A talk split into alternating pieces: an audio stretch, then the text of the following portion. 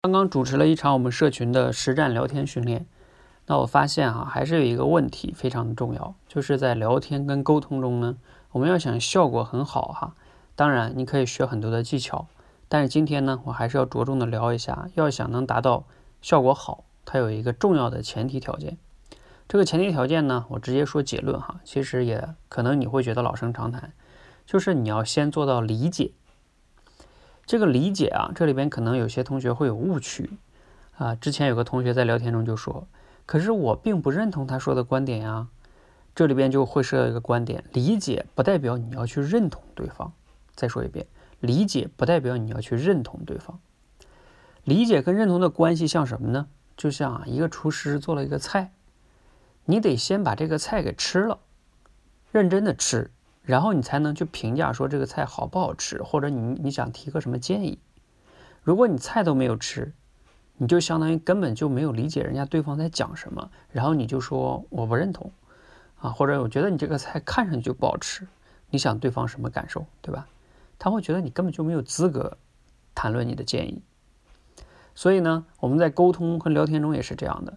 如果你没有很好的把对方的观点、他的逻辑、他举的例子这些东西都理解透彻的话，那你接下来就说啊，我觉得你这样不对啊，我是怎么怎样做的？你想对方他可能听你的吗？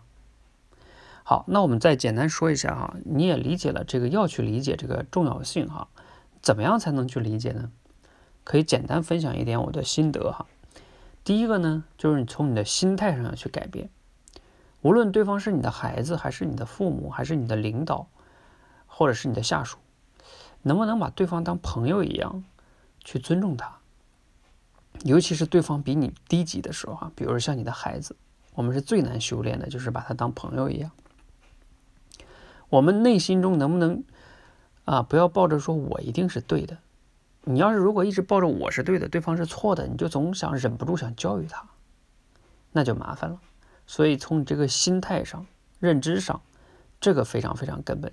先不谈技巧，好，谈完这个认知层面之后啊，也是有一点点技巧的。比如说，你要想理解对方，最基本的来说啊，你就得在对方说了一个观点的时候，你多去问一些信息，了解一下他为什么会有这个观点。当对方表达了一些情绪的时候，了解一下他为什么会产生这个情绪，他发生了什么样的事情。就多多了解一些事实类的信息，而不要急着去对方说了一点东西，你就直接去评论啊、否定啊、讲道理呀，或者是教育对方等等等等的哈。你想，那那这样的话，对方肯定就就感觉你没有理解他，你在否定他、打击他，肯定就不想和你聊了。